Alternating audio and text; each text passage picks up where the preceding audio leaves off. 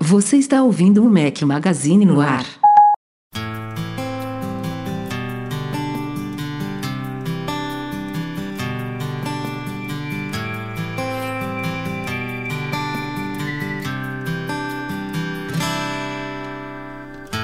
Can feel the magic floating in the air. Fala galera do Mac Magazine, bem-vindos ao nosso podcast 444 444 ao som de Faith Hill. Se você estiver ouvindo, é claro, a edição editada pelo Eduardo Garcia. Fala aqui Rafael Fishman, seu host, com um companheiro inseparável novamente remoto. Semana passada tivemos todos juntos em Madrid, eu, Breno Mas e Eduardo Marques. Fala Edu, de E volta à sua casinha, de volta à minha. De volta à minha casinha, de volta à minha family, minhas filhinhas, de volta à minha cama, que é muito boa, que me dá uma noite de sono muito boa. Já estou recuperado, imagino que o Rafa também, só o Breno que tá na vida mansa ainda, né? Tá lá passeando. A gente foi pra lá, trabalhando. Eu e o Edu, eu, eu, cara, eu literalmente eu não tenho nenhuma foto de Madrid no meu iPhone. Porque a gente só trabalhou. Os únicos momentos que a gente saiu, parou o trabalho, foi para nos alimentar, que era uma necessidade básica. Então foram Eu tenho momentos. foto de Madrid porque o meu iPhone 11 Pro Max foi usado como comparativo. Então a gente tem algumas fotos. O seu, o seu também teve, né? A gente tirou algumas fotos só, mas é só isso, só foto do Mas comparativo aquela de, câmera. comparativo nem, nem ficaram aqui porque eu transferi, apaguei. Bizarro. É. A gente e foi não- você que tirou as fotos de comparativo, então nem eram minhas. Eu não tirei foto nenhuma. Breno Masi foi pra lá, curtiu, gravou os unboxings dele lá, super engraçados. Passem no canal Curtiu? dele. Ficou fazendo E aqueles stories está- dele de comidinha, né? Olha esse aqui, olha esse camarão, olha esse, É. olha esse filezinho aqui, olha esse vinho, não sei o quê. Ficou lá passeando. Eu e o Rafa, a gente conheceu literalmente três quadras de Madrid, que era a distância da nossa, do nosso apartamento até a loja da Apple e os restaurantes que a gente almoçava e jantava, que ficavam naquele, na- naquele quadrado ali. Foi isso que a gente conheceu. Diga-se de passagem, bela escolha da, da casa de vocês, hein? Quem, Quem, quem escolheu sabe aí? não vira. Já já vou, vou apresentar quem está falando, não deu nem tempo, mas quem sabe essa casa não vira o nosso HQ oficial né, de, de coberturas, porque esse esquema de Madrid foi bacana. A gente hoje em dia tem muito equipamento para levar para essas coberturas de luz, de tripé, de não sei o que. Então, para quem não sabe, eu peguei o carro aqui em Lisboa e fui para Madrid, eu e Breno. Edu pousou lá, a gente se encontrou por lá e foi um esquema bem legal. Pode ser que a gente repita isso em anos seguintes. Mas só complementando aqui, Breno Mas agora está curtindo por Portugal, já voltou comigo para cá. E a gente tá aqui na labuta, emendamos uma coisa na outra, já saiu vários vídeos, já já vou falar deles. Então, o Breno Masi não está aqui hoje com a gente, está sendo substituído pelo reserva oficial que vocês acabaram de ouvir aí, Michel Duarte Corrêa, mais conhecido como o pai do Miguel. Exatamente. Ô, Diga-se de passagem, o Rafa e o Edu tinham me dado um gelo, porque já são pais mais experientes e sabiam que eu não ia poder participar do podcast. Falaram: não, não vou nem te chamar, porque você é pai recente, você não vai ter tempo, sua esposa vai te bater se você fizer isso. Mas agora me liberaram, tiraram do castigo. Não, hein? e hoje não foi. Eu, eu me lembro das outras vezes que a gente te convidava, você falava, não, tô dentro, não tô. Hoje não, teve confirmação, depois teve a reconfirmação, depois vou dizer se sim, me dá mais cinco minutos. Olhando Muda, todo o né? calendário de troca de fralda, de, de banho, de não sei o que. Muda a rotina. certo hoje. Isso aí, pessoal. Bem-vindo, bem-vindo. Como é, que- como é que está sendo ser pai? Cara, uma experiência sensacional, bem como vocês falaram. Eu já era um consumidor de fotos de iPhone, elas simplesmente triplicaram magicamente. Já estou reconsiderando voltar ao iPhone de 512. Eu já tinha saído do 512 e voltado para o 256, mas já estou começando a repensar isso daí. Mas tá, tá demais, cara. Experiência única. É muito bom mesmo. É, é muito bom, é muito bom, cara. Divertido. Até os perrengues são divertidos. É, eu vi outro dia que tomou um xixizão aí trocando a fralda. Tomei. já enquanto tomei um enquanto tá no xixi, tá bom, meu amigo. É, tá, tá. Mas tá, é, o, xixi tem que fazer parte. Se, não, se um pai não toma um uma xixizada trocando fralda, Tem não, que fazer não outro filho. participou. Ah, é, então, Tem que fazer outro. Enquanto tá, no, enquanto tá no xixi, tá bom. Depois que vem o número 2, aí começa a ficar. Uma, toma uma jatada. Mas não posso, não essa posso daí, reclamar, essa daí não, nunca viu? aconteceu comigo, não, graças a Deus. Caraca, Não, nada- aconteceu várias, não, comigo várias não. vezes. Se bem que aconteceu, cara, mas não foi. É porque eu tava imaginando. Não, olha que coisa nojenta. Aconteceu, mas não foi de um jeito tão, tão bizarro, não. Foi, foi vazamento. Foi de levinho. Não, vazamento é, foi- foi normal. Vazamento Vazamentos é normal. laterais. Mas não posso reclamar, não. vamos Ele é- ele é bem bonzinho. Pelo amor de Deus. Ele é bem bonzinho, Gente. ele dorme bem, tudo. Então tá, tá me deixando, tá me deixando sobreviver às noites de sono. É isso aí. É Graças pra, é pra ver o Deus, é isso segundo. aí. É pra isso. Ó, então, a gente tava falando aqui da nossa cobertura da semana passada, e ela começou depois do podcast da semana passada. Tem vídeo, tem tanto vídeo aqui que saiu da semana passada pra cá que eu nem vou contar quantos foram. Só vou listar aqui rapidamente pra quem não conferiu. youtube.com.br Mac Magazine. Espero que você esteja, que esteja ouvindo aí agora. Já seja inscrito no nosso canal. Acabamos, Eduardo Marques na semana passada falou: superamos recentemente 100 mil inscritos. Sabe o que a gente superou hoje? 110 mil inscritos. Muito Foi bom. rápido. 10%, 10% assim, ó. Pum! Foi rapidinho. Rapidinho, rapidinho. Tá, tá Agora bacana. Muito bom ver o crescimento do canal. quero ver 200 E o agora. crescimento é devido a essa dedicação toda. Ó, fizemos unboxing de todas as cores dos iPhones 13 e 13 mini, unboxing de todas as cores dos iPhones 13 Pro e 13 Pro Max, um vídeo só sobre o design dos novos iPhones, um vídeo específico sobre a tela ProMotion de 120 Hz dos novos iPhones, inclusive com câmera lenta mostrando o comparativo, câmeras dos novos iPhones. Aliás, eu tinha prometido, Eduardo Marques, na semana passada que iam sair cinco vídeos na sexta. Não saíram, Eu falei, saíram eu quatro. falei que foi ousado. Eu falei que você Mas- foi assim arrojado não- sua promessa aí. Eu não Mas eu não falei totalmente, não, porque o quinto vídeo a gente começou a produzir na sexta noite, Começamos, né? começamos. Só não saiu o vídeo, mas o, o- ele já estava em andamento, saiu no sábado de manhã. Depois ainda tivemos mais um O que há mais de novo nos iPhones 13. Aí a gente partiu pro iPad Mini, que a galera quase esqueceu que foi um lançamento nessa semana, iPad Mini de sexta geração. Fizemos também unboxing, fizemos um vídeo sobre o design dele e um vídeo também sobre as câmeras do iPad Mini, que agora tem, por exemplo, o palco central. Temos uma demonstração no vídeo de Breno Mas e Eduardo Marques, muito fofinhos nos vídeos,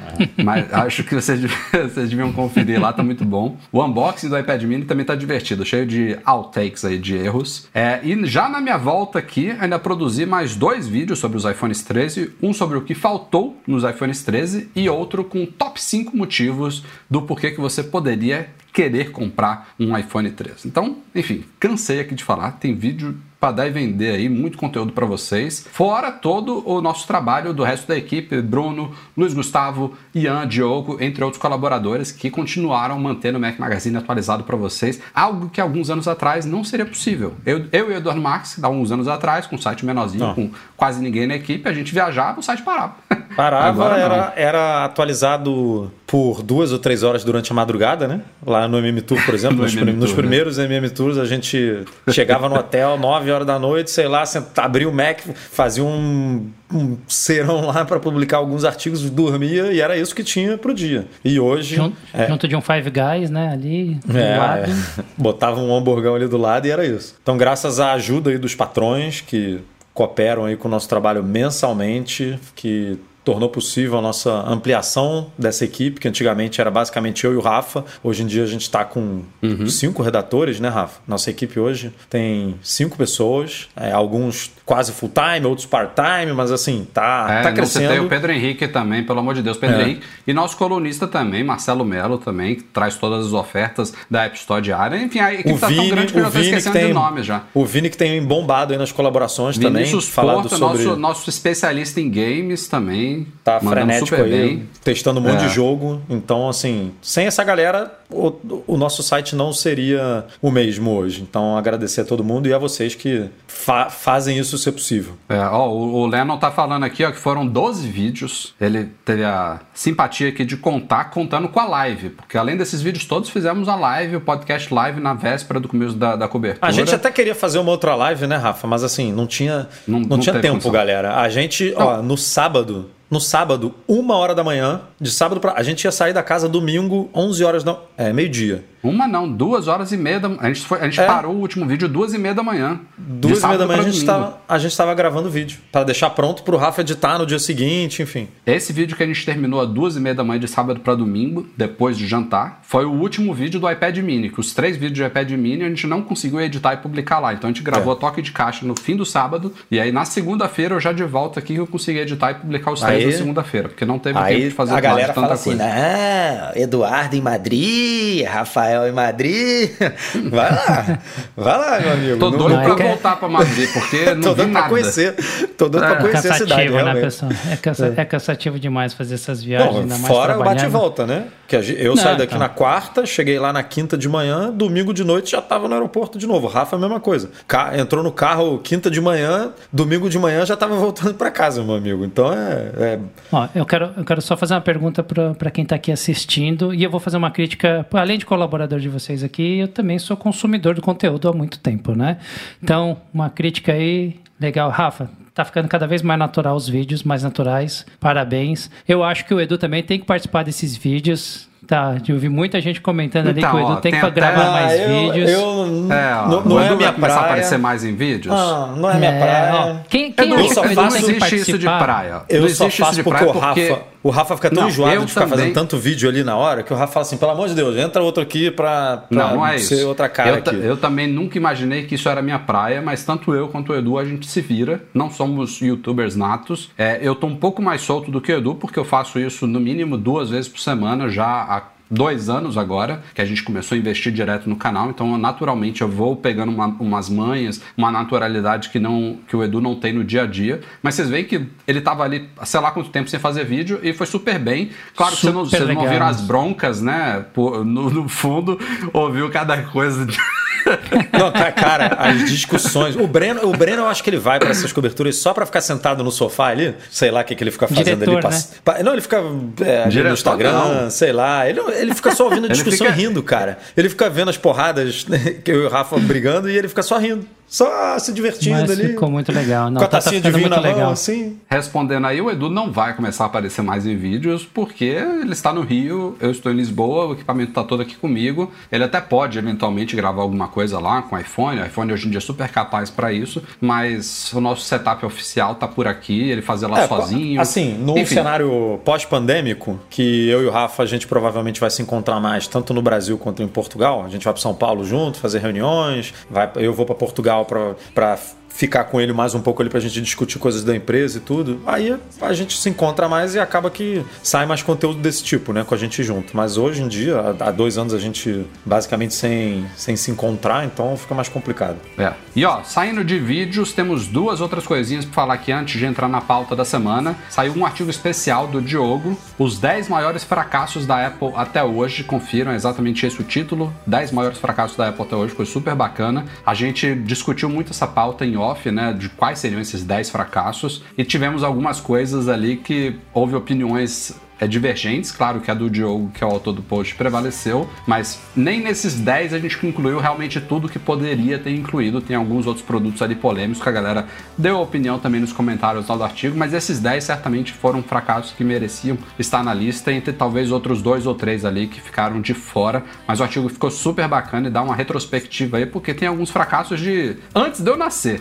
Então vale a pena conferir, outros que a galera já esqueceu de tanto tempo que tem. E a outra novidade da semana do nosso colaborador Jason Baroni é referente ao nosso podcast. Ele lançou uma playlist, tanto no Apple Music quanto no Spotify, chamada MM Mix, uma playlist baseada nas trilhas sonoras do nosso podcast. Vocês sabem que tem uma musiquinha de entrada, tem uma musiquinha de saída, mas essas bandas que a gente seleciona pro podcast, que neste daqui é Faith Hill, elas ficam. ah, eh, temos músicas da banda tocando durante todo o episódio, claro, com um volume mais baixinho para não ficar se misturando muito com as nossas vozes, mas o Jason fez um baita trabalho aí de tentar captar algumas das trilhas que a gente selecionou. Não dá para pegar todas, tinha gente que já falou, ah, coloca uma playlist com todas as trilhas. São, são mais de 400 trilhas, né? Já estamos aqui no podcast 444. Teve só uma época que a gente não tinha trilha, mas vamos dizer que sejam 400. Não dá pra fazer uma playlist com 400 e a gente é muito eclético aqui, né? A gente atende sugestões de todos os tipos. Então a gente tá aqui em Faith Hill, já tivemos Red Hot Chili Peppers, depois Pavarotti, depois Britney Spears, depois eu ia falar chiclete com banana, não teve ainda, eu acho, Bom, mas enfim, é. vocês entenderam,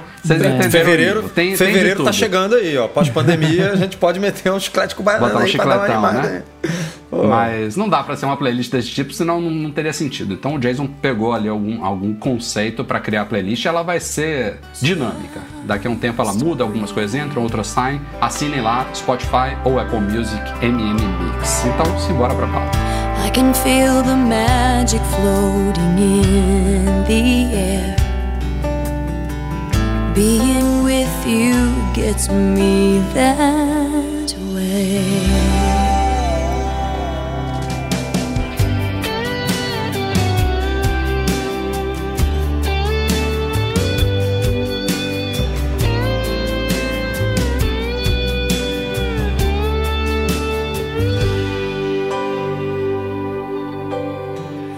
Bom, estávamos falando aqui da nossa cobertura de lançamento dos iPhones 13 e os quatro modelos já foram homologados pela Anatel. Foi-se o tempo que isso demorava um, dois meses para serem homologados, não para serem lançados no Brasil, né? São duas coisas diferentes. Primeiro saíram as, homologa as homologações das baterias enquanto a gente ainda estava em Madrid e de ontem para hoje, quarta e quinta-feira, a Anatel homologou o iPhone 13 mini, o iPhone 13, o iPhone 13 Pro e o iPhone 13 Pro Max. Então, aparelhos mais baterias estão agora livres para comercialização em território nacional. E como a gente também já havia falado algumas semanas atrás, os modelos que vão chegar ao Brasil, que foram homologados pela Anatel, são os mesmos vendidos na Europa, não são os mesmos vendidos nos Estados Unidos. Já tem alguns anos que isso acontece. Porém, a boa notícia na verdade, são duas boas notícias. Primeiro, qualquer iPhone hoje em dia que você comprar no mundo inteiro tem garantia no Brasil, tem suporte no Brasil. O único porém disso daí é se você, por exemplo, precisar trocar o seu iPhone no Brasil, você não vai receber o mesmo modelo que você comprou, sei lá, na Austrália. Você vai receber o modelo nacional, que não tem problema nenhum. O que é? O que não faz Algumas diferença pessoas podem até preferir, é, preferir isso, não sei. Tem diferença nenhuma, mas você vai ter suporte independentemente de onde você comprar. E neste ano, a segunda boa notícia é que qualquer iPhone que você comprar da linha iPhone 13 no mundo inteiro suporta todas as bandas de 4G e futuramente também de 5G no Brasil. Então, não tem com o que se preocupar. Por acaso, os modelos homologados e que vão ser vendidos no Brasil foram esses da Europa, os mesmos vendidos aqui na Espanha, vendidos aqui em Portugal, exatamente os mesmos modelos. Tem os códigos todos lá no nosso post. E então eles estão agora livres para venda. Tem até uma galera aí na expectativa: ah, será que amanhã, que é uma sexta-feira, né, um tradicional dia de lançamento, será que amanhã a Apple já inicia a pré-venda? Não, eu tô, tô botando aqui minha cara a tapa, não vai rolar assim, tem muita coisa envolvida eh, nessa história aí, tem alinhamento com operadoras, tem planejamento aí, tem estoque chegando ao país, preparativo, não, Em não breve, costuma em ser breve, uma coisa... em breve tem post, talvez, no Mac Magazine É, a sobre gente até isso. já, já tem uma data aqui que a gente ouviu, a gente está confirmando com mais não, uma fonte não queremos pra- falar pra ver se agora, bate. mas quem sabe É, quem quando sabe vocês estiver ouvindo, já tem é, exatamente, quem estiver ouvindo é. a versão editada, De- já tenha editada. saído no site alguma coisa aí. A dica é que tá bem próximo, só não vai ser amanhã, mas tá bem próximo, não é uma coisa tão simples e tão rápida assim. E os preços a gente já sabe, que é uma coisa que também não nunca tinha acontecido, né? Dela ter Não, tinha, lançado no- tinha. Tinha, tinha. Ela, tinha. ela, ela, eu não sei porque rápido. que ela faz isso, tá? Mas no 12 ela escondeu o preço. É, no 12 a gente divulgou o preço Sim. em primeira mão, como a gente fa- fez há alguns anos, e aí depois foi confirmado que era exatamente aqueles preços. Mas no 11, eu acho que ela fez a mesma coisa que agora no 13. Ela, ela tipo, atualizou o site já com os valores. Eu não sei por co- qual é a estratégia. Eu não sei se tem a ver com câmbio, que, ah, não, o câmbio tá estável, então eu vou já soltar o preço. Ou se no ano passado, tipo, tava muito instável e aí é, ela preferiu segurar para poder divulgar o preço mais perto do lançamento. Pode ser, Não, pode não ser. sei qual é o argumento para fazer isso, mas, mas não é uma coisa que, que ela virou uma chave e continua igual, né? Ela, ela divulgou, depois não divulgou mais, depois voltou a divulgar, então não dá para entender muito bem. Mas eu acho mais fácil assim, né? Mais interessante, porque já, já mostra logo o preço, já deixa os antigos vendendo com uma redução também, porque normalmente ela faz isso, né? Reduz um preço dos antigos, então quem quer o novo já sabe, putz, o 13 tá custando isso. Será que vale a pena pegar o 12 ou o 11 ou o 10R? E aí faz as contas aí na cabeça e decide. Então é, é mais interessante pro consumidor. E vale lembrar que neste ano os iPhones, embora os preços continuem estratosféricos, mas eles caíram um pouquinho toda a linha em relação ao do ano passado. E vale lembrar também que os iPhones 13 e 13 mini têm agora o dobro da capacidade do ano passado. Então, boas notícias dentro do possível. Mas como a gente falou, logo logo a gente avisa para vocês aí quando que eles vão estar à venda no Brasil. E aliás, tem outra pauta aqui relacionada que eu queria comentar. A gente fez um post lá no site mostrando, não sei se eu posso chamar de criminosos, mas enfim, safados, vagabundos que já inventaram, cara. Os caras já têm a forma de relacrar essas caixas dos iPhones. Quem não viu nossos vídeos de unboxing dos iPhones, de- dos dois, né, tanto dos modelos normais quanto do Pro, a gente mostra que as caixas deste ano não tem mais aquele plástico ali fora. Que assim, não é também coisa de outro mundo você envolver uma, plástico, uma, uma caixa com plástico, lá, ali, com calor, enfim. É possível. Mas agora não tem a caixa. Tem dois lacrezinhos ali de adesivo, de papel, que seguram a caixa fechada. E ficou muito mais fácil de você relacrar a caixa. E é tão fácil que os caras mostram no vídeo lá do TikTok, a gente colocou na matéria lá no site. Já tem, os caras estão imprimindo esses adesivos em massa, milhares e tal, e eles, eles conseguem, pelo menos aparentemente por fora, tornar a caixa do iPhone quase como nova, né? Você, se, an se antes você já tinha essa impressão, né? Ah, tem um plastiquinho aqui, tá lacrado e tal, agora piorou mais ainda, é isso que eu quero dizer. Então, fiquem ligados, aparelhos estão chegando ao Brasil aí, vocês pretenderem comprar, seja agora, seja depois, mas enfim, não é porque o aparelho tem um plastiquinho ou tem esse lacre que ele é 100% novo, né? Então, é, escolham bem a fonte onde vocês vão comprar os seus aparelhos, até porque não é pouco dinheiro, então só o importante um é isso, aí. com, comprar de lojas e pessoas confiáveis, porque se der problema você tem como reclamar, porque nem na loja confiável, na verdade, às vezes acontece. Eles né? são A gente enganados, já- né? Às vezes, de repente. A gente já são- divulgou É. eh, alguns casos aqui no Mac Magazine de, sei lá, o cara comprou e recebeu uma pedra, mas aí você tem com quem reclamar, né? Você vai lá, bate na porta lá da, da- do, do- do- das, das Casas Bahia, do Magalu, do Fast Shop, da Americana, sei lá de onde você comprou, e reclama, ó, recebi aqui errado. E aí? É, outra coisa é comprar em lugares que você não tem tanta confiança, não tem com quem falar, não tem com quem reclamar. Com esse problema aí fica mais perigoso. O ponto aí não é nem só a questão de adulteração do aparelho, né? A forma de condicionamento e transporte desse aparelho. Porque uma coisa é você mandar 10, a- 10 iPhones tudo junto, embalado por um caminho e caixa por outro. E depois você quer reembalar isso daí, tudo. Então, você já corre um risco ali de não ter o seu aparelho na melhor condição de proteção quando você receber. Aí você pega lá, tá, beleza, tá lacrado, então é novinho. Você já fica mais tranquilo, né? Você, Ah, beleza, é novo. Mas tem essa. Não é só de, de repente o aparelho tá adulterado. Fora os casos que a carcaça é uma coisa e o chip é, é um iPhone, mas é, sei lá, um 11 com carcaça de 12. É, não é duvido nada que tenha.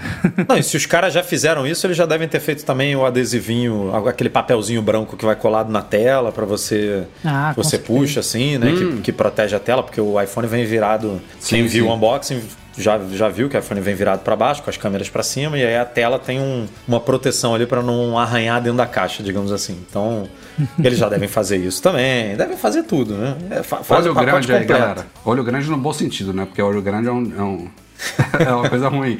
Olho grande no bom sentido.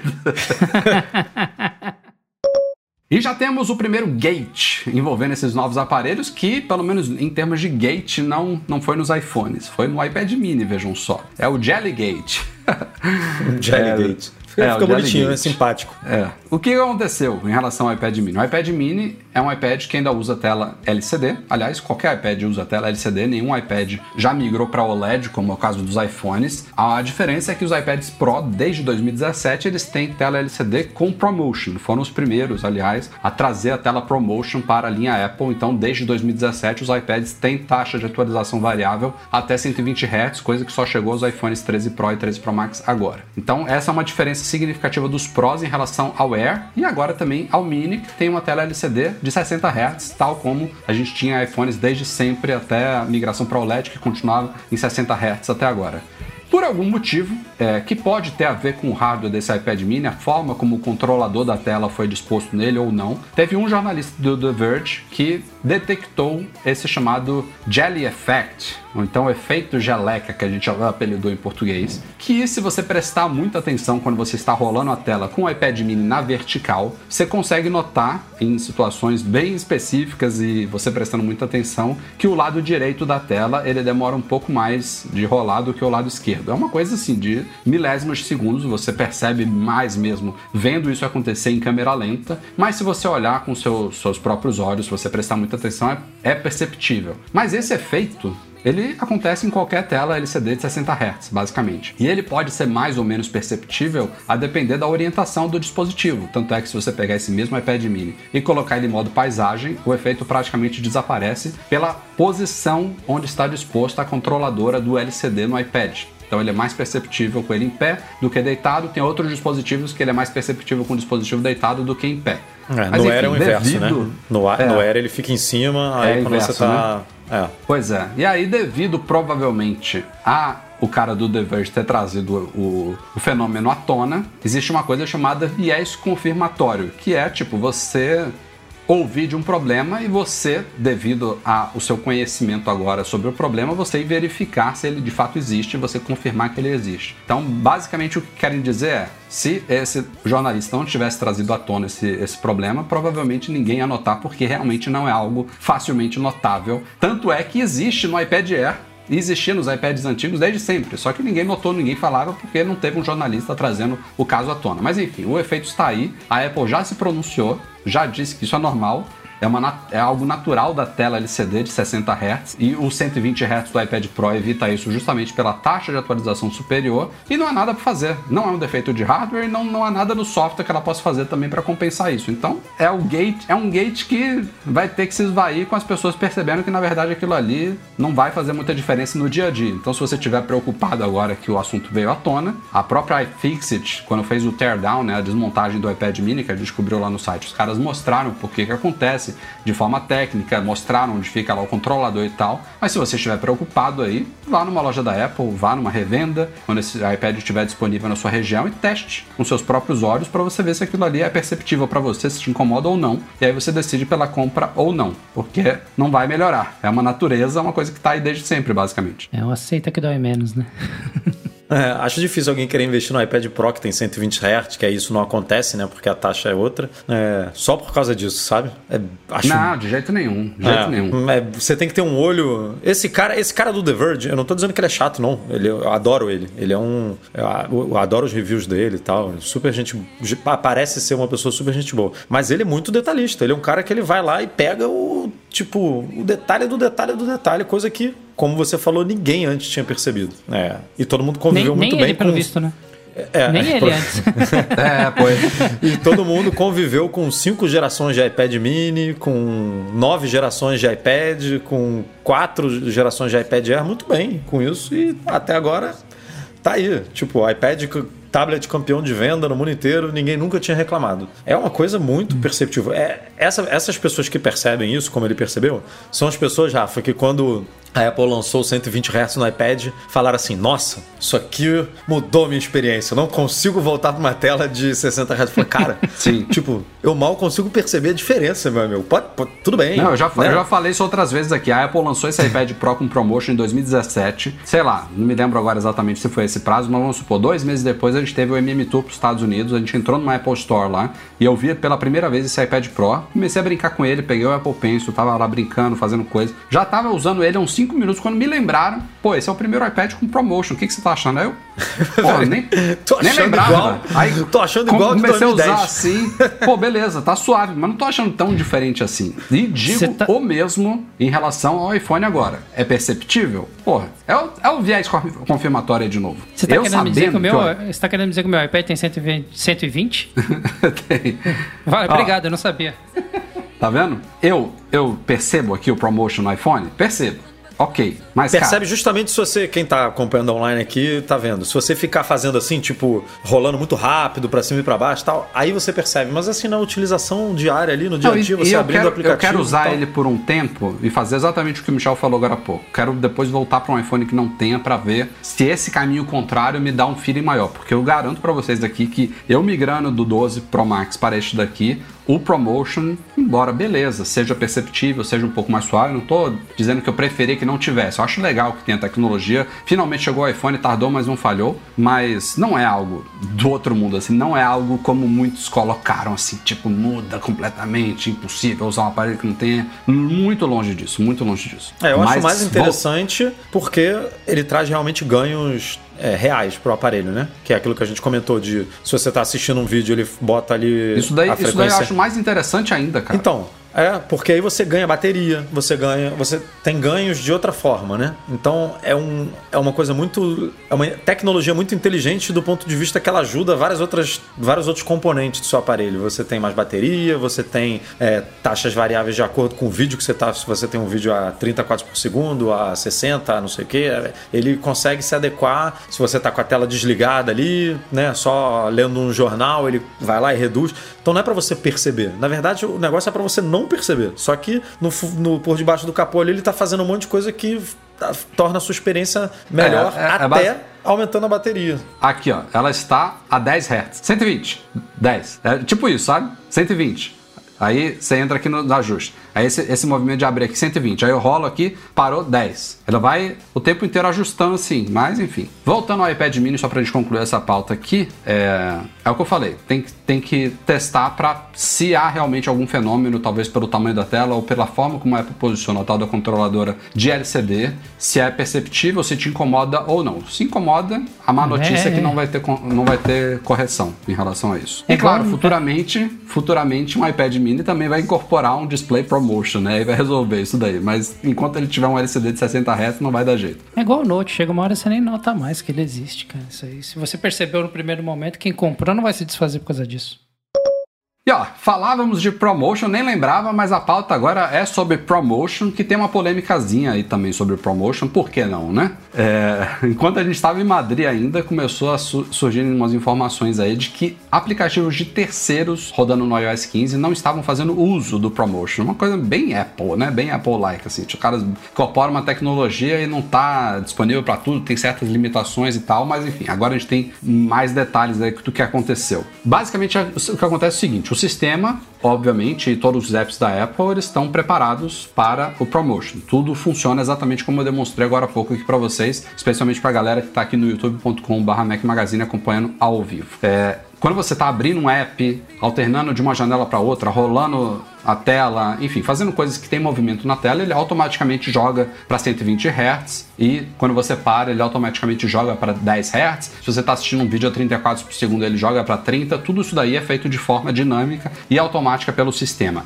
E nos aplicativos de terceiros também, que fazem uso da, da, das APIs nativas de interface do iOS, eles também, nas partes básicas deles, eles também já usam o Promotion. Isso já está funcionando em aplicativos de terceiros também. O que vai requerer que os, os desenvolvedores façam certas adaptações é se eles quiserem em certos elementos específicos ou áreas específicas deles, especialmente em games, por exemplo, que determinadas partes do aplicativo ou do game funcionem em diferentes taxas de atualização. Então, há, em alguns casos, um trabalho requerido por parte do desenvolvedor de puxar uma biblioteca, uma API, um framework, não sei exatamente o que, que é, referente ao promotion, para que ele possa ser habilitado lá dentro e usado da forma da melhor forma possível. Então pode ser que futuros updates de apps ainda sejam adaptados para funcionar um pouco melhor e de uma forma mais otimizada e eficaz com essa nova tecnologia. Mas as partes básicas, tudo já estão funcionando devidamente. É isso, Edu? É isso. É, realmente rolou esse medo, né, de ir, a Apple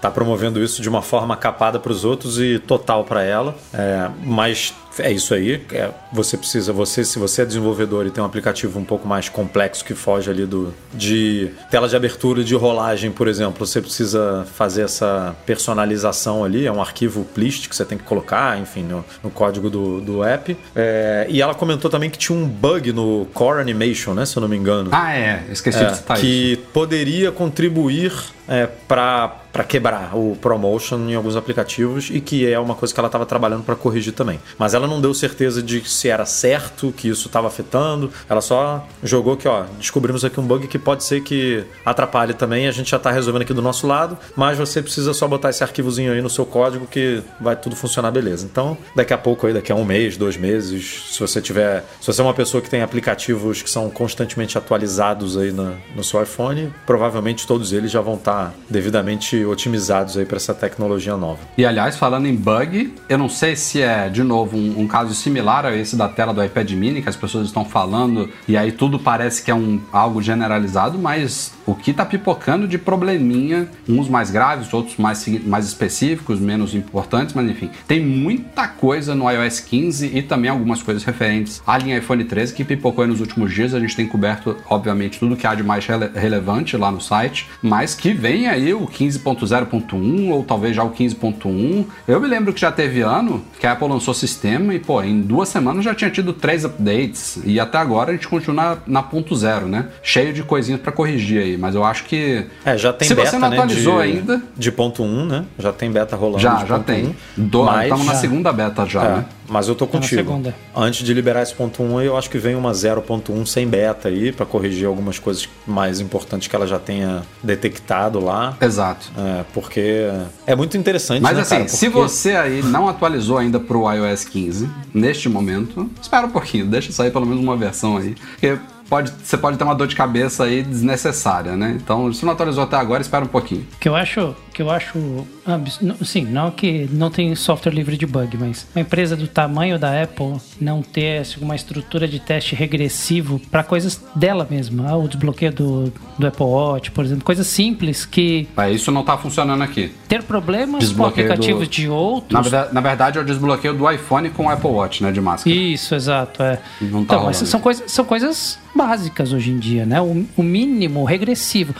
Um, um iPhone pelado sem o aplicativo de ninguém, você, no mínimo deveria funcionar tudo que funciona antes. Coisas básicas, cara. A Apple não é uma, não é uma software house ali pequenininha que às vezes não tem condição de contratar quality assurance para fazer isso. Cara, ela pode botar um exército de pessoas se ela quiser, ela encher o campo só para um dia inteiro de bateria de teste se ela quiser. E erra nessas coisas básicas, cara. Tem uns negócios ali que são muito grosseiros. Apesar que, em termos de beta, desde o, da última versão, eu tenho, tive a coragem de instalar desde o beta 1, tem melhorado muito, tá? Muita coisa continua funcionando para mim como se não tivesse num software beta. Mas quando você pega num, num de lançamento começa a pipocar essas coisinhas básicas, isso o Tim Cook precisa dar uma olhadinha lá o que, que tá acontecendo, cara. Esse é o ponto, É. cara. Eu não entendo isso não, porque eles abriram há, há algu- alguns anos já nessas versões betas pro, pro público, não só para desenvolvedores, pro público. Então, assim, a quantidade de gente que usa a versão beta é enorme hoje em dia. Não é mais uma coisa. Se fosse só desenvolvedores, já era muita gente, né?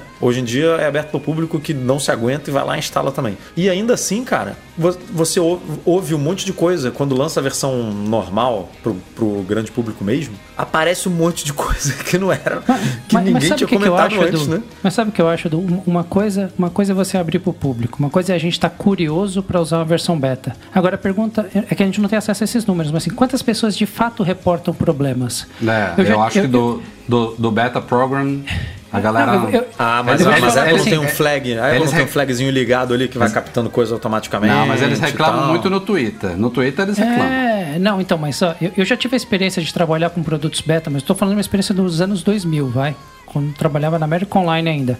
Eu tinha uma base de testadores que era, se não me falha a memória, algo em torno de, sei lá, 15 mil pessoas. Cara, se eu tivesse 10 pessoas que eu falava assim, ah, beleza, eu posso, esses daqui são bons de reportar bug. É muito, cara. Porra, é As só pessoas são mais. botar um cara pra ficar lendo o Reddit o dia inteiro ali que ela vai achar Não, um Mas, então- Michel, eu acho, eu acho que tem um problema aí no caso da Apple, que é. Falta um incentivo, É. cara, nessa hora. Não, não, não, não acho que, não, é, não acho que é falta de pessoas de beta testers, nem de reports, nem nada disso. O problema do iOS hoje em dia é que é um sistema que se tornou extremamente complexo. E, e é um sistema que não é solto. A Apple se gaba muito disso, inclusive, né? Da integração entre o iOS, entre o macOS, entre o watchOS, entre o tvOS. Então, hoje em dia, quando uma equipe da Apple mexe num recurso X, ele pode afetar algo completamente distinto em outro sistema que conecta isso daqui para fazer o handoff com a continuidade que depende daquilo ali da parte de segurança e aí a outra equipe fechou uma brecha de segurança que afetou o outro negócio. Cara, eu dou graças a Deus de eu não trabalhar com isso, porque programação é uma coisa eu, eu, eu tenho um pouquinho de noção do quão complexo que é isso com a minha experiência desenvolvendo sites. Eu tenho um, um- um mínimo de noção, porque programação é uma coisa extremamente complexa, ainda mais num ecossistema, como a Apple chama, envolvendo tantos sistemas e tanto hardware. Não tô passando a mão nela, não. É, é Sim, vergonhoso que depois de tantos meses de teste, como você falou, recursos básicos e, e- e coisas amplamente usadas venham, venham falhas. Se fosse Mas- alguma coisa muito específica lá, a gente, por exemplo, recen- recentemente divulgou um bug lá no scanner do macOS, né, Edu? Como é que é? Ele não estava identificando alguns scanners, não sei o que. Pô, beleza. Não, é ele não coisa- funciona o scanner mesmo, é. Você bota pra funcionar, ele não. É, é é bizarro, ok, mas pô, não é um desbloqueio de um iPhone com Apple Watch, um recurso que foi divulgado, eh, chegou recentemente com um baita anúncio da Apple aí, vídeo e blá blá blá, blá e já quebra assim. Então não, não é passando a mão na cabeça deles, mas eu entendo a complexidade da coisa, entendeu? Você deixar tudo. A, a complexidade em Bem- si, eu concordo, tá? Isso não precisa, não precisa nem ter toda essa questão do, do, do ciclo da Apple, do, do ambiente da Apple, tá? Sistemas bem menores têm, têm esse tipo de, de problema também. Mas o que eu ainda acho que falta na Apple é esse incentivo a essa comunidade beta. Eu acho que hoje as pessoas são mais curiosas em ver o que tem de novo do que de fato pegar o produto para testar. Será, cara? Não tem uma premiação, não tem um incentivo, não tem um direcionamento muito claro. Quando, igual Cara, quando a você. A Apple já falha no, no programa de falhas de segurança, que é uma coisa muito grave. Ela criou isso há. tem o quê? Do dois, três anos, não sei. É o Apple Security Bounty Program, enfim, é um, é um programa destinado a hackers e a desenvolvedores que acham brechas de segurança que podem ser remunerados por isso. Uma coisa que existe em todas as grandes empresas de tecnologia hoje em uhum. dia. A Apple demorou para criar isso e criou tardiamente criou pior do que as outras nesse caso. O programa de recompensas por falhas de segurança dela é extremamente criticado porque paga pouco ou porque nem todos recebem o reconhecimento devido, os créditos devidos não são pagos de forma justa. Tem várias histórias que a gente já divulgou por aí e essa é a parte mais crítica, né? É uma coisa que, porra, ela deveria colocar como prioridade massa. Temos uma comunidade máxima, né? Temos uma comunidade aqui de desenvolvedores de hackers que estão dispostos a colaborar para tornar os nossos sistemas cada vez mais seguros. Então a gente tem que recompensar eles da forma devida, de uma forma que inclusive incentive a outros que nunca se dedicaram a procurar brechas de segurança nos nossos sistemas, venham, venham Fazer, se juntar né? esses daqui. Porque a gente, pô, a gente é super justo, a gente paga bem e tal, e pô, ela tá indo pro caminho exatamente contrário. Que dirá bugs né, de software. É, veremos. No futuro veremos. E como acontece todos os anos, tem toda uma traduçãozinha né, de lançamento de iPhones. Uma das coisas que acontece também pós-lançamento é o aparelho ser avaliado pelo pessoal da DisplayMate. E aí, como o nome já diz, são os especialistas em telas e também, como acontece, eu acho que todos os anos, já há muito tempo, o iPhone 13 Pro Max barra iPhone 13 Pro foi coroado a melhor tela já colocada em qualquer smartphone no mercado. E eu digo que acontece todo ano porque é uma briga feroz entre Apple e Samsung. Daqui a alguns meses, quando a Samsung lançar o S22, provavelmente, muito provavelmente ele vai assumir a coroa, passa do iPhone, ano que vem o iPhone passa do Samsung, eles ficam trocando, é, é o que acontece normalmente. E aí muita gente pergunta, pô, mas peraí, como é que o iPhone tem a melhor tela se a tela é fabricada pela Samsung? Ou não, as pessoas não falam assim. As pessoas falam se a tela é da Samsung. E aí essa é, que é a grande diferença. A tela é da Apple, é desenvolvida pela Apple, é calibrada pela Apple e ela manda o projeto para a Samsung fabricar. A Samsung que fabrica não é a mesma Samsung, é, é tá, tá, mesmo, tá dentro do mesmo conglomerado, mas não é, é o mesmo, não, não é a mesma empresa exatamente que cria, que lança e coloca no mercado o S22. É uma, uma outra, não é departamento, como é que fala assim? Uma, não sei nem se é subsidiária é no caso da é Samsung. Uma, outra, uma é Samsung é. Display, a outra é Samsung Electronics. São duas empresas. É, a, a, Yamaha que é. fabrica motor de barco não é a mesma Yamaha que fabrica teclado de música. Enfim, são, são empresas, tá mes, é a mesma empresa, só que são, são como se fossem empresas diferentes, realmente. Então, o chip não A15 é não é a Apple que fabrica, mas é o chip é da Apple. A Apple que faz é. o projeto, a Apple é que é em cima de uma plataforma licenciada, né, ARM e tudo mais, mas o, o chip é dela, né? É, o, as propriedades é, intelectuais envolvidas ali, tem muita coisa tanto dela. É, é que nesse caso agora, eu acho que realmente as telas de todos os iPhones 13 Pro e 13 Pro Max estão é, sendo fabricadas pela Samsung. Mas já teve épocas, e isso pode voltar a acontecer em breve, que partes das telas são fabricadas pela Samsung, partes das telas são fabricadas pela LG. Tem uma outra empresa que tem entrado aí, eu acho que inclusive já fabrica algumas telas para Apple, que é a BOE, BOE. Então, imagine, é a mesma tela sendo fabricadas por múltiplas empresas, não é uma tela da Samsung. É uma tela da Apple uhum. que ela terceirizou a fabricação para Samsung, para LG, para BOE, enfim. É, então não é à toa que há essa briga, né? Não é à toa que chega o lançamento de um novo iPhone e eles conseguem fazer uma tela superior à do último Galaxy e aí depois a coisa muda de novo. Mas assim, via de regra, já tem acho que uns dois, três anos que essas análises da DisplayMate, em todos os aspectos que eles analisam lá de displays, os caras falam, pô, isso daqui tem algumas coisas que eles falam, isso daqui está num nível que é indistinguível de perfeito, sabe? São seis. Não tem mais o que melhorar seis, aqui. Foram seis pontos nessa tela, que eu não sei, eu não lembro agora qual, quantos pontos foram avaliados no total, mas seis deles são é, praticamente reais, assim, não tem como distinguir. Então tá, tá ficando Daqui a pouco a gente tá vendo coisas reais mesmo na tela, né? Não vai dar para distinguir nada. A gente já não, eu não distingo nada. Para mim já é uma tela que há três, né, três gerações que você olha e fala, cara, tela incrível, tela incrível, tela incrível, você não vê tanta diferença assim. Não, uma então... coisa nem que a gente analisa mais hoje em dia, né, porra? É. A, a, tela está só consome. Em ProMotion, beleza, é uma coisa um pouquinho mais perceptível, mas cores, Brilho, beleza, outra coisa que até melhorou esse ano. Aliás, esses dois pontos eu acho que devem ter elevado também, devem ter tido boas. Subiu uma escadinha, né? O brilho da tela dos iPhones subiu um pouquinho esse ano e o Promotion, que também deve ter sido algo que ele perdeu no ano passado ali na análise dos caras, mas fora isso, pô, calibração, amplo suporte a cores, ângulo de visão, tudo isso já tá muito bom há, há bastante tempo no caso dos iPhones. De novo, outro caso que você só nota voltando, né? Também. E, e não, não, voltando para uma geração só atrás, voltando para umas é, duas ou três, duas você começa três, a perceber né? mais. É. Mas falando de tela aqui, eu acho que a gente estava em off, né? Pra galera que tá ouvindo o podcast editado, não ouviu isso que a gente estava discutindo aqui, um super chat que a gente recebeu aqui ao vivo, é, sobre reparabilidade da Apple. E parece que esses iPhones 13, ao menos segundo, ao menos segundo as análises iniciais aí, eles são menos reparáveis do que os dos, ano dos anos passados. E uma das coisas que está menos reparável é inclusive a própria troca da tela. Porque você até pode trocar a tela, mas as, as primeiras análises indicam que isso mata o Face ID, cara, do iPhone. Olha que bizarro. Você pode trocar, inclusive, pela tela de outro.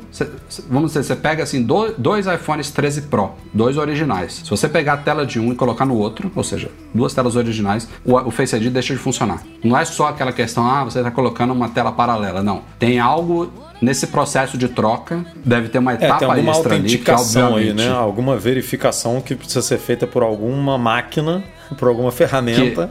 Que só a que Apple a Apple, Apple Stores e centros de serviço autorizados da Apple vão ter acesso a isso. Vai ter alguns, algum processo lá de calibração, de autenticação, de verificação que reabilita a coisa, mas é o que a gente estava falando em off aqui. Reparabilidade não é o forte da Apple. E você. Não é.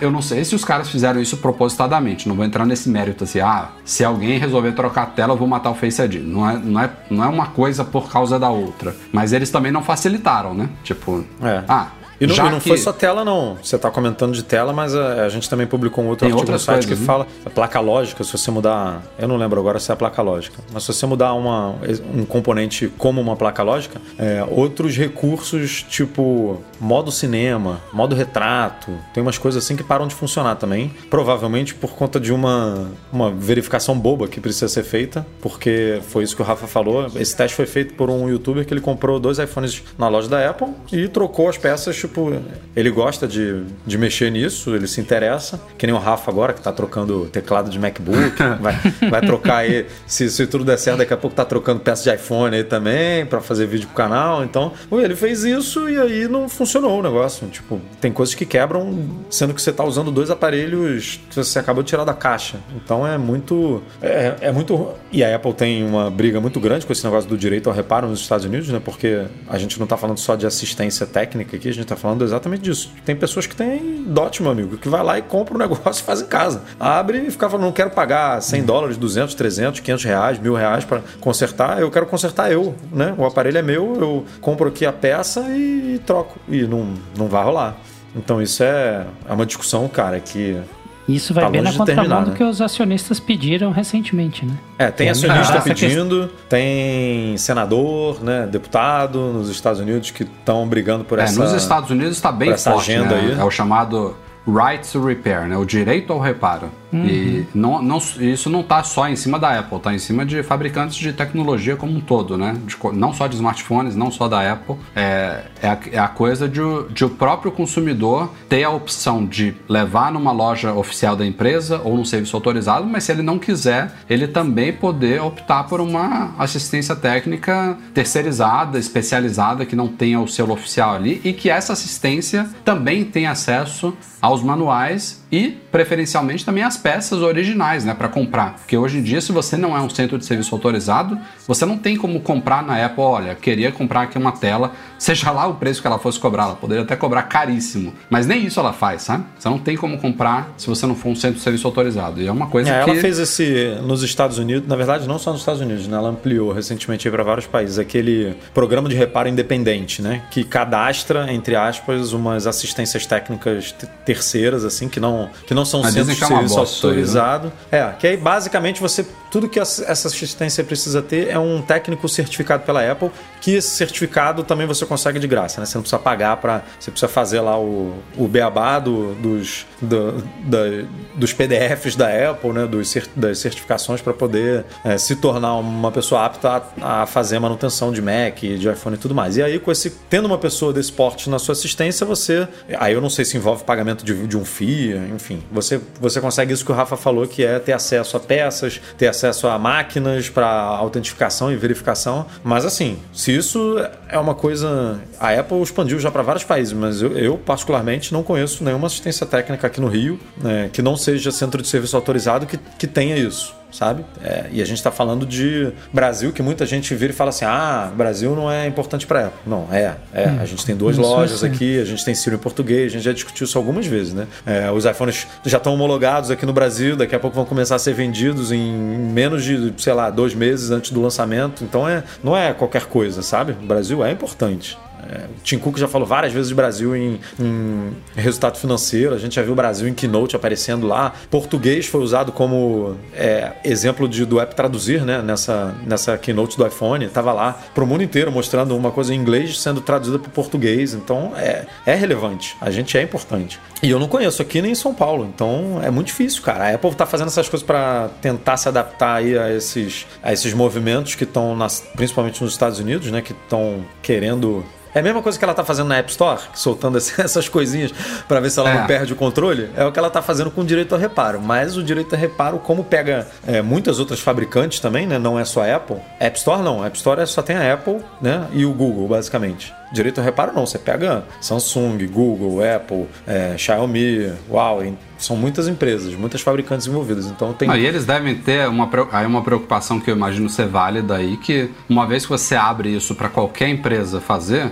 existem empresas idôneas, empresas realmente que sabem o que estão fazendo e tal, mas pode ter gente que não sabe o que está fazendo, de pegar a peça original, fazer merda, não fazer um serviço bem feito, ou é, uma vez que você abre isso, você também abre margem para tipo pessoas falando, ah, uso peças originais, mas não são, porque hoje em dia isso não existe. Não tem como uma empresa que não é um centro de serviço autorizado dizer que trabalha com peças ori- originais. No momento que ela abre isso, você Ela basicamente pode até tem que comprar confiar, a né? mesma a mesma do mesmo fabricante, mas no- a peça vai ser diferente, porque a peça da Apple deve ter alguma maçãzinha ali, no- tipo, deve ter algum algum for É. Apple, né, escrito ali, algum nível de controle de número de série e tal que essa outra peça não É, vai ter. E sem contar os possíveis, os possíveis turbinamentos de iPhones aí que vai ter gente com certeza querendo fazer, né? Fazer, lembra da nossa época Vou, de fazer vou botar overclock 12 de... GB aqui no meu, É. 12 GB de Ah, RAM aqui no meu iPhone. Tem uns chineses aí que trocam, compra o iPhone de 64, transforma em 256, 512. Um processo que não é nada simples, mas também não é nada de outro mundo, não. Os caras conseguem fazer já, já tem um tempo já. Temos novidades, rumores aí trazidos por Mark Gurman da Bloomberg, que errou algumas coisinhas nesses últimos lançamentos aí, mas ele já começou a falar, vejam só, sobre iPhone 14. Já estamos, inclusive, dando nome aos bois aqui, ninguém começou a falar de iPhone 13S. É iPhone 14 mesmo no ano que vem. E segundo Gurman, a gente deve ter, palavra deles, viu? Redesign completo no próximo iPhone. E vale notar que neste ano a gente não teve um, um redesign, né? O iPhone ele segue exatamente o mesmo design do ano passado. O módulo de câmeras ficou maior, beleza. A gente teve ali uma pequena disposiçãozinha ali de botões que ficaram um pouquinho diferente. Temos a cor nova lá, o azul Sierra no caso dos iPhones Pro. Temos uma, uma nova diversidade de cores nos iPhones 13 e 13 mini, mas são os mesmos quatro tamanhos, a mesma base de design. O Note ficou 20% menor. Mas enfim, é o mesmo Só aparelho. a com câmera na diagonal lá do 13 que não foi Também. não Também. não foi proposital, né? Assim, não foi proposital no sentido de só pra ver que você tem um iPhone novo, porque é, a gente levantou essa bola, né? E depois a gente percebeu que era por causa do sensor shift lá, né? Que não caberia sim. da outra forma, porque se não fosse isso Eu acho que são as provavelmente duas Apple- coisas. É, mas se for, a Apple tem esse costume de reaproveitar o design, né? Na, na, geração, no- na versão S, que agora ela tá chamando de numeral também, porque ela É. abandonou isso. Mas é, eu, eu acho que se não fosse esse problema do sensor shift, ela manteria, sabe? A câmera ali em cima e tal, e aí no, no 14 mudaria e tal. Mas também é, é besteira. né? Agora no, no iPhone 14 teremos os lindos cantos arredondados que vai voltar Não, a ser não acho, arredondado. não acho que é tão cedo, não. Acho que continua. Isso não deve mudar, embora ele fale de redesign completo. Acho que isso não muda. O que seria um redesign completo, cara? Ele já publicou, né, um, um suposto render de como deve ser. Mas, cara, de- quando fala em redesign completo, não, é, não, leve ao pé da letra. Não, não vai, não vai virar flip ou ficar quadradão, É. não. O que muda, assim, o que salta mais os olhos, que a gente já mostrou do site, para quem tiver curioso aí, tem, tem artigo com alguns renders. Ele volta meio que a se parecer com o iPhone 4, basicamente. Ele tem os botões de volume redondinhos, em vez de esses tracinhos que a gente tem hoje. A parte dos alto-falantes, que hoje são os furinhos, ele volta a ficar meio gradeado, é, com microfuros, sabe? E de forma mais simétrica, porque hoje a gente tem, sei lá, dois, três furos de um lado e cinco de outro. Vai ficar mais ou menos do mesmo tamanho dos dois lados. Vai continuar com o Lightning, aparentemente, vai continuar com o Lightning ali no meio. Não vai ser no iPhone 14 que, que a Apple vai tirar a- o conector. É, vai ter o, o Notch, que no- nas versões Pro a gente não Diz teria Notch, que- a gente, é, a gente teria só o Diz que- lá. Agora a parte mais polêmica é o módulo E a de câmera traseira. que eu não boto fé, não. É, que é Ele muito que difícil. vai ser flush, né? Que vai, não vai ter É, calombo. Vai, vai ser, tipo, Cara. no mesmo nível. Vai, vai seguir o vidro do iPhone, a gente vai ter a câmera, que nem era até o iPhone. É, dá pra fazer isso hoje, né? Só o iPhone ficar 2 milímetros mais espesso, É. imagina um blocão. Ah, mas e se você completar isso com bateria, eu não ligaria, não. É, cara, mas pensa, pensa que do ano passado pra cá a Apple deixou eles minimamente mais espessos, colocou uma bateria maior, teve- tivemos ganhos aí de, de peso que não são nada Mas- tão significativo, varia ali de 5 a 14 gramas, se não me 5 a engano. 14 o, o que eu peguei, eu acho que, O que subiu, mais 10 é o gramas. nosso aí, é o 13 Pro. Mas, cara, são 10 gramas que você sente. Você sente. E as pessoas, Michel, as pessoas pedem exatamente o que você tá falando, já tem anos. Deixa o iPhone mais grosso, bota mais bateria. Na hora que você pega o aparelho mais grosso, mais pesado, você vai reclamar. Vai Mas o reclamar. que, que é. O que, que é o iPhone mais grosso? assim, que essa sua ideia de botar 2mm? É ele com capinha. Cara, a- os, os calombos agora estão tão grandes, eu não uso Mas a capinha pra de silicone aqui. ou de couro nem pesa. Você bota esses Não, não 2 pesa. milímetros aí em Mas não, componentes e não é aí só dentro. isso. Não é só isso. Este ano, os o calombo dos iPhones está tão grande que, Que ele não acontece mais isso. A capinha tem um calombo. A capinha tem um calombo. É. A capinha ela tem um pedacinho de plástico ali que. que uma perninha assim. Você com Mas aí quando a gente fala de redesign, talvez. Se não você mete o iPhone material. na mesa, malandro, vai arranhar, o- vai arranhar tudo. Cara, tá voltando a ser o tijorola lá, cara. Daqui a pouco. Eu desconfio que a, que a galera, embora a gente ouça muito isso, né? Ah, seria melhor um iPhone mais grosso, com mais bateria, mas a grande maioria das pessoas gosta. Quer dizer, o ideal seria os- o, o melhor dos dois mundos, né? O aparelho continuar fininho, leve, com uma bateria muito boa. Ou, e sem calombo de câmera. Mas não dá pra ter tudo. É uma questão física e uma questão das tecnologias atuais. Mas eu, eu desconfio que, considerando a- as limitações É, atuais de tecnologia. Eu, eu acho muito doido porque assim. A Apple depende de uma tecnologia que ela, que ela não tem nada a ver, né? Que são câmeras. Ela não, não, não depende dela, é que nem bateria. Tipo, a Apple não pode, no iPhone 14, fazer uma bateria que dure 5 dias, porque não existe ainda essa tecnologia. E, e você conhece algum telefone da concorrência que tem uma câmera tão boa quanto, ou melhor, porque tem alguns que são mais bem avaliados, que seja flat, assim, que seja, tipo. As Tem, câmeras cara, dos outros, tem, cara. não, elas- tem uns aparelhos bem, bem grossos que, então, que, mas que fazem isso. É isso, a câmera é muito. Você pega o Pixel novo, o Pixel tem um. um- tem uma. Tem como Tem se uma lombada, uma faixa. aquelas- aquelas lombadas tem um antes de quebra-mola ali escola. atrás. Exatamente. Tem aquela assim, você sobe o carro, depois você desce. Você pega o Galaxy, o S21. É um. Meu irmão, é um. Porra, pega um retângulo e cola ali em cima também. Um negócio. É difícil ter uma câmera tão boa quanto que seja. Com, que ela fique justa num telefone de 7,5 milímetros. Não, eu não conheço. É difícil isso evoluir de um, de um ano pro outro, assim. Acho bem difícil isso se concretizar mesmo. A não ser que aconteça isso que você falou. O iPhone fique Mas bem isso, mais grosso. assim, não é, não é que isso seja condição para o rumor se concretizar. O fato aqui, pelo que dizem, ano que vem a gente deve ter uma mudança de design mais significativa, mas assim, estamos a um ano do lançamento, então muita água vai rolar até lá e como vocês sabem, muito em breve deve ter CAD 3D rolando por aí, depois a gente vai ver molde de não sei o que, depois não sei o que de case. as Aí já vai ter gente perguntando: vale a pena trocar pelo 13 ou espero o 14? É, a história se repete. E temos mais novidades de Apple Pay no Brasil. Vejam só, este ano foi que foi, viu? Melhor ano do Apple Pay no Brasil, eu diria. Muitas novidades. Na semana este- passada, E quem não terminou, entrou... né? O ano não terminou não, ainda. não terminou, ao menos segundo o que foi prometido, né? Quem entrou na semana passada já estava na expectativa há alguns meses. Banco Original, agora no Apple Pay também. E ainda temos de quebra uma outra novidade prometida para breve, que é uma estreia no Apple Pay brasileiro, que é Sodexo, ou seja, finalmente teremos cartões é, vale refeição, vale alimentação. É, tem os dois, né? Tem diferenças? É, tem, tem, Tem, os dois. Eu acho que a Apple fala Qual a vale diferença? alimentação, né? É, alimentação só vale supermercados, é, Ah, coisas tá, assim. tá, tá. E o refeição é coisa de restaurante e tal. É, eu acho que é refeição da Apple. Eu acho que o da Apple é refeição. Mas, mas deve, na real, deve pegar os dois. Porque a- tanto a Sodexo quanto o- as outras empresas, por enquanto, só tem a Sodexo prometida, né? A, a Ticket também, né? Acho que é o nome é, é esse, né? Ticket. Isso, é. Tem ticket. Também tem os dois, Alego. tem até Vale Presente, enfim, tem outros, mas deve ser da mesma. Devem, esses cartões devem, devem compartilhar a mesma tecnologia, né? Então eu imagino que o É, refeição. a marquinha da Sodexo já tá lá no site do Apple Pay brasileiro, mas tá com um, um asteriscozinho dizendo que vai rolar em breve. A gente até tava em contato com eles, mas eles também ainda não confirmaram exatamente. A Apple não deixa, né? A Apple que manda. Quando é que vocês vão É, falar? mas um em breve da Apple, eu não, não espero, né? Que seja tipo seis meses, oito meses. um Não, ano. não. Se os caras já Em botaram breve. no site. Tem que ser alguma É coisa até rápida. esquisito, né? Botarem no site antes da hora. O AirPower que diga. Né? É. É. Mas enfim, mais essas duas novidades aí e uma outra que deveria ter chegado até hoje, né, Eduardo Marques? Bradesco tinha confirmado para o terceiro trimestre que Hoje é o acaba último hoje. dia. Hoje é o último É. dia.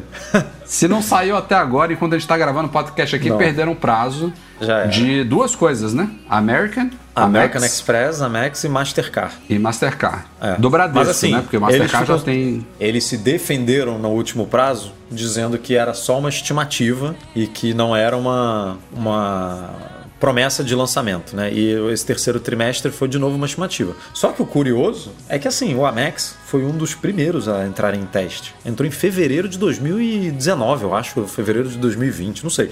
Assim, mais de um ano tem, fato que eles já entraram em teste. Muita gente conseguiu cadastrar ele. Depois a Apple ou o Bradesco tirou remotamente o cartão do, do- da carteira, né? Do wallet e tal. E, pô, não, não tem tecnologia. Você não precisa otimizar, né? Uma coisa tanto tempo Não, assim. não foi, Isso não é- foi pelo teste, não. é, foi por outra isso coisa. aí é outra coisa. É, ou é negociação com a Apple, sei lá, ou é uma, uma prioridade dentro do Bradesco mesmo para priorizar outras bandeiras ou outros cartões, né? Tipo, ó, não quero que quem tem quem tem Amex e quer é, con- é, cartão contactless migra aqui pro, sei lá, pro Elo, pro Visa, né? Para uma outra É. para um outro cartão aqui que oferece as mesmas coisas. Eu não sei, mas assim, o Santander também agora está lançando a Max, então pode ser que force o Bradesco a, a ter um diferencial, né? No Bradesco deles, que o Santander não tem Apple Não Pay vai chegar all Apple Pay ainda. nunca, né? Então, podia ser um trunfo do Bradesco, né? Ó, o meu Amex tem Apple Pay, o Amex do, do Santander não tem e tal. Cara, mas Vamos ver. A gente, tem que, a gente tem que ver uma questão de comportamento agora, né? O, o que o Rafa falou que foi um bom ano para o Brasil tem muito a ver com outras coisas que também começaram a ser mais mobile do que antes. Carteira de motorista, o documento do carro, agora a carteirinha de vacinação. Cada vez menos você precisa de uma carteira. A questão pandêmica de você não ter que ficar usando, ter contato com maquininha nem nada. Então, cara, se eu tô ali, se eu não quero ter contato com ninguém, talvez eu esteja dando preferência para os cartões que já estão na minha carteira. Isso faz com que essas empresas negociem, negociem, negociem, mas elas deixam de ganhar algum, estão deixando de ganhar. E já devem estar notando isso. O próprio Nubank, eu acho que deve ter tido muito desse impacto aí, nesse mundo Não, eu, ia- virtual. eu ia agora. justamente falar isso daqui, cara. O que importa é o seguinte: quando é que o Nubank vai entrar no Apple Pay? Mas só entrou, por esse ano acho que só entrou banco digital, né? Não entrou nenhum banco físico, assim, banco tradicional. Eu acho que foi É, só. os- de banco- bancos tradicionais, Banco Inter, os dois que XP, mais se fala é Santander, que não dá sinal nenhum, e tem uma galera da Caixa também que gostaria muito que entrasse. Mas peraí, Eu tem, tem cartões mais. do Bradesco que estão lá, né? Vocês estão falando só de Amex. Sim, sim, e- sim, Não, não, sim. Ah, tá. tô falando de entrada, assim, é, inédita, né? Por exemplo, Novidades. Porto Seguro, É, Porto novidades. Seguro também tinha Visa e agora entrou Mastercard e tal. Eles expandiram. Ah, tá. Mas assim, entrou que não tinha XP, é, Digio, Banco Inter, é, aquele o original, Nubank, só só banco digital, né? O BTG, o BTG Plus lá, o BTG+, en- Tipo, só banco digital, né? Que, que aliás, a gente achava que seriam os primeiros, né, entrar. É, e foi tudo o digital, Itaú, né? tudo É. moderninho. Demoraram, mas chegaram. Até porque deve ser complicado ficar sustentando, fazendo manutenção de sistemas eh, paralelos de pagamento com QR Code e coisas do tipo, porque a maioria desses outros tem algum tipo de aplicação que você pode pagar de uma forma diferenciada, uma leitura de QR Code, coisas assim.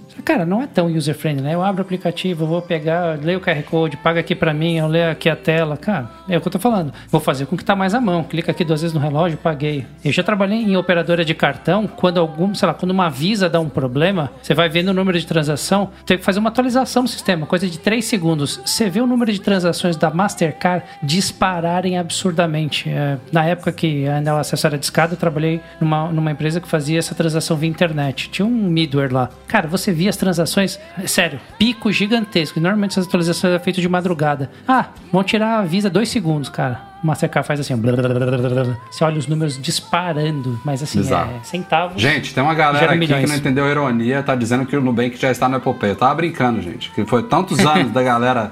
Cadê o Nubank? Cadê o Nubank? Cadê o Nubank? Que agora é o Santander. Eu tava fazendo uma ironia. Mas sim, gente. A gente, inclusive, foi um dos primeiros a noticiar o, que o Nubank ia entrar no Apple Pay, viu? Tanto tempo a gente pro- desejando isso A gente tava de desesperado. A gente ouviu mais reclamação de o Nubank não tá no Apple Pay do que o Nubank.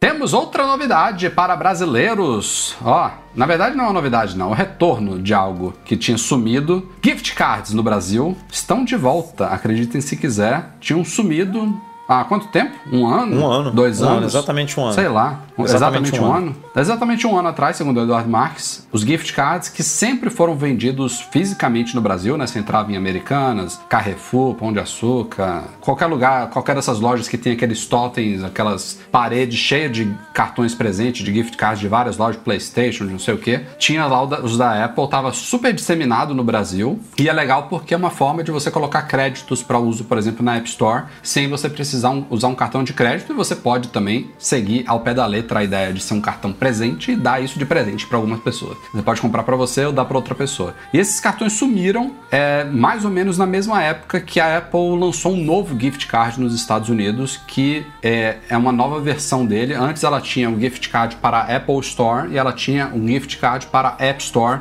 iTunes Store e tudo mais, para os serviços digitais. Então, ou você comprava um cartão que você poderia comprar apps, alugar filmes e afins, ou você comprava um cartão que você poderia entrar numa Apple Store e comprar, por exemplo, sei lá, um Apple Pencil, ou um acessório, sei lá, ou até usar na compra de um, de um Mac, de um iPhone e tal, você poderia descontar na, na- hora da compra. Agora não, nos Estados Unidos ela tem um Apple, é quase um Apple Card, é um gift card da Apple que você pode usar tanto fisicamente quanto digitalmente. Então sumiram do Brasil nessa época a gente falou, pô, vamos, vamos trazer esse novo gift card pro Brasil. E não foi o que aconteceu. Tanto é que tinha uma página sobre os gift cards no Brasil no site da Apple que sumiu. E tiveram continua outros sumida. países. E continua sumida, por sinal. Continua sumida. Outros países que os gift cards trocaram, outros países não trocaram, que a página continuou e no Brasil essa página sumiu. E aí tem, bota aí umas três semanas que a gente começou a ouvir de gente, ó, tinha sumido, voltou aqui. Eu falei, cara, estranho, porque a página continua fora do ar. Esse gift card que você tá vendo aí é um azulzinho da App Store, é antigo. Antigo. Quem sabe o lojista aí achou no estoque deles esse cartão e botou de volta para vender. Mas aos poucos a gente foi recebendo novos relatos. O próprio Eduardo Marques achou aí do lado de casa também já vendo. Então tem que era uma tantos loja que relatos vendia de- e saiu rapidamente e aí agora voltou, ou seja, não, não tem muito o que questionar essa volta, apesar do site ainda, da página ainda estar fora do ar. Mas esse novo, Rafa, Mas que a gente imaginou no- que fosse chegar no Brasil, ele só está disponível nos Estados Unidos, no Reino, é, acho que é Estados Unidos e Estados Unidos, Canadá e Austrália, eu acho. Ou só Estados Unidos e Canadá, enfim. Não, nem lembro. Eu não sei porque a Apple é, limitou muito ele, ou tá fazendo testes ainda para fazer a expansão, mas ele tá muito limitado. Tipo na Espanha, no Reino Unido, eu acho, no Japão, na França, no México. Ainda tá usando esse cartão igual o nosso aqui. Então, é, não sei se é porque ele envolve loja, tem lugares que Portugal, por exemplo, não tem loja, né? E você não pode juntar esses cartões. É, uma, é, uma, é um movimento esquisito, né? Só ter esse cartão em dois países, sendo que em muitos outros você tem também o gift card e loja para poder lançar esse cartão. Sim. Então, é, mas o que importa é que voltou e ele, eu imagino que esses cartões sirvam para serviços, né? O que é muito legal hoje em dia. Então, se você Sim. não tem um, um cartão cadastrado e é, você falou aí a idade presente, você quer, sei lá, uma pessoa adora a Fundação que acabou de estrear aí no Apple TV Plus, aí fala, pô, toma aqui um cartão presente, de dois, é, de dois, três meses aqui para você poder acompanhar a série, tipo, né? É, é, não é só para comprar aplicativo, que antigamente era só para comprar aplicativo, né? Você só usava para isso. Hoje em dia não, você, ah, toma aí para você usar, inclusive em assinaturas de aplicativos mesmo, né? Ah, tem um aplicativo aí que você usa para malhar, que tem um que tem alguma assinatura ou para fazer alguma coisa, você tem como presentear mesmo uma pessoa. Vira uma boa opção aí em momentos de pouca criatividade. É. Se você então que estava atrás desses gift cards há um ano aí, saiba que se tiver uma loja aí perto de você que você costumava comprar, provavelmente você vai achar que eles estão de volta. E uma má notícia aqui pra gente fechar o podcast referente ao Beats Flex, que é o fone mais barato da Beats, subsidiária da Apple. É um fonezinho simples, direcionado aos esportistas, tem fio, né, conectando um lado ao outro. Fonezinho que estreou com um ótimo preço, eu diria. É, ao menos nos Estados Unidos, 50 doletas. É, no, no Brasil ele custava 500 e... 500 reais, eu acho, né? Não? 499? 600. É, 499 ou 599. Era um dos 499 dois. ou 599? Vou ver, vou ver. Ou, Vamos ou olhar era no- 580? Vamos olhar no site aqui. Vê aí, Eduardo Marques, você é meu copiloto. No até no Brasil não era um preço absurdo. Claro, se você olhar que era 50 dólares nos Estados Unidos, era um preço absurdo no Brasil também. Mas enfim, era um, era um produto de entrada e nosso colaborador, nosso redator Pedro Henrique, deu o furo mundial aí de um aumento inesperado do Beats, do Beats Flex, não só no Brasil, mas nos Estados Unidos, eh, em algum momento aí das últimas semanas, a Apple aumentou significativamente o preço dele, foi de 50 para 70 dólares nos Estados Unidos e no Brasil acompanhou. E no Foi Brasil de- a gente errou, porque a gente falou de, de 500 ou 600 e era 580. Eu falei Não, 580 não, Rafa, agora. Rafa falou 580. Eu falei, me Rafa veio esse número na 580. cabeça. É. Foi de 580 para 900. Isso aí. 20 Nossa, dólares viraram né, tre...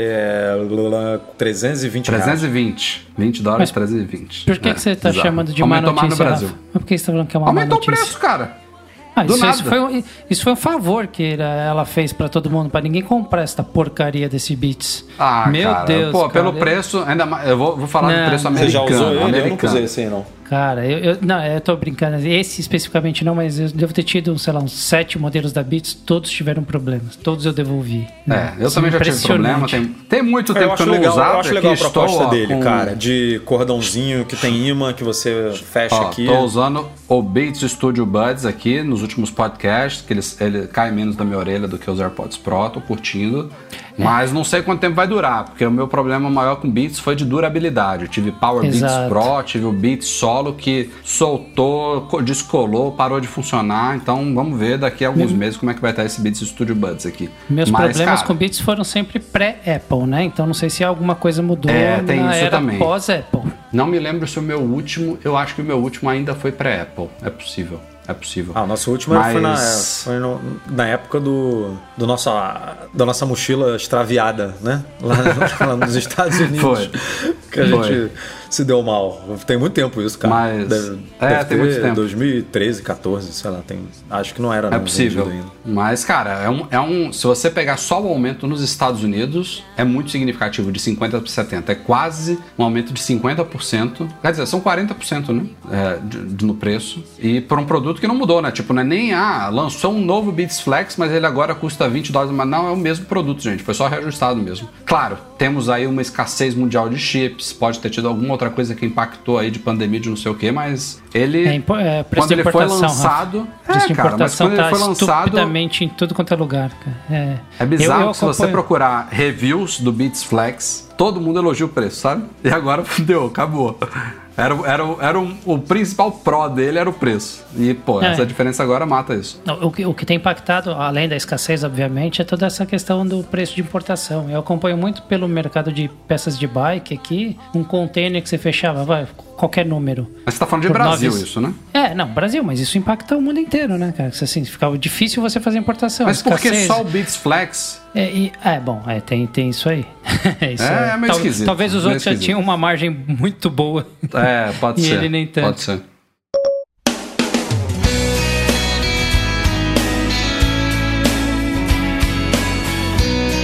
Vamos ficando por aqui. Esse foi o Mac Magazine no ar 444. Começando agradecendo a participação especial de Michel Duarte Correia, pai do Miguel. Valeu, pessoal. Obri- voltar ao seu posto. Vai. É, tô- vou lá pro pai que agora é a hora do banho dele, já passou um pouquinho, mas obrigado pelo convite. Se o Breno continuar lá nessa vida de português, Ah, me agora é influencer. O Breno agora é influencer. Fica rodando o mundo, provando restaurantes e hotéis de luxo. Valeu, Edu. Até a próxima. Valeu, até semana que vem. Obrigado a todo mundo aí que acompanhou ao vivo. Mais de 200 e 215 ou 220 pessoas aqui acompanhando ao vivo. Tem que ter essa quantidade de like aí no, no vídeo, hein? Mandando super chat, curtindo e obrigado a você que nos acompanha aí também nas plataformas de podcast espalhadas por esse mundão aí. A gente tá na Pô, na- no- você tá tão bem que eu vou deixar você encerrar na o podcast Apple, hoje, Eduardo. no Spotify, ver aí, tá? no Deezer, no Amazon Music. Onde mais a gente tá? tá? Tá em tudo, cara. É só, é só procurar que você acha aí Mac Magazine no ar. Provavelmente muito bem avaliado em todas essas plataformas, mas se você ainda não avaliou também, você pode ir lá, dar os cinco estrelinhas, deixar novo comentário. A gente gosta muito de ler esses feedbacks. Só os positivos, tá? Mentira. Os negativos também, mas os negativos você pode dar pra gente em privado. cara, não, Dá mas, cinco assim, estrelas lá e manda um e-mail pra gente pra reclamar. Ó, se a pessoa faz de forma construtiva, eu acho que é legal, assim, acho que é muito bacana. Agora, o pior é a galera que vem com mimimi, né? Faz, ah, não gostei da voz do... não Ah, cara, dá uma coisa construtiva. Ah, o volume do microfone talvez precisa ajustar, mas não gostei da voz. Brincadeira. Segue lá. E como sempre, a gente faz questão aqui de agradecer aos nossos patrões Platinum Fixtech, a melhor assistência técnica especializada em placa lógica de Macs, goimports.com.br, Macs a preços justos no Brasil e Icaiu, a solução completa para consertar, proteger, comprar ou vender o seu produto Apple. A gente também faz questão de agradecer todos os patrões, especialmente os Ouro, que apoiam a gente tanto no Patreon quanto no Catarse. E são muitos, graças a Deus, e eu quero uma salva de palmas para eles aqui no final. Alan Ribeiro Leitão, Alexandre Patrício, Arnaldo Dias, Arthur Duran, Bruno Bezerra, Carlos Balbo, Cristiano Melo Gamba, Daniel de Paula, Derson Lopes, Enio Feitosa, Fábio Gonçalves, Fernando Feg, Gustavo Assis Rocha, Henrique Félix, Henrique Veloso, Luciano Flair, Nelson Barbosa, Tavares, Pedro Colbatini, Rafael Mantovani, Ricardo Custer, Sérgio Bergamini, Thiago Demiciano, Wendel Alves e Wendel Bellarmino. Parabéns, valeu galera. Muito obrigado Boa, galera. pela ajuda de sempre.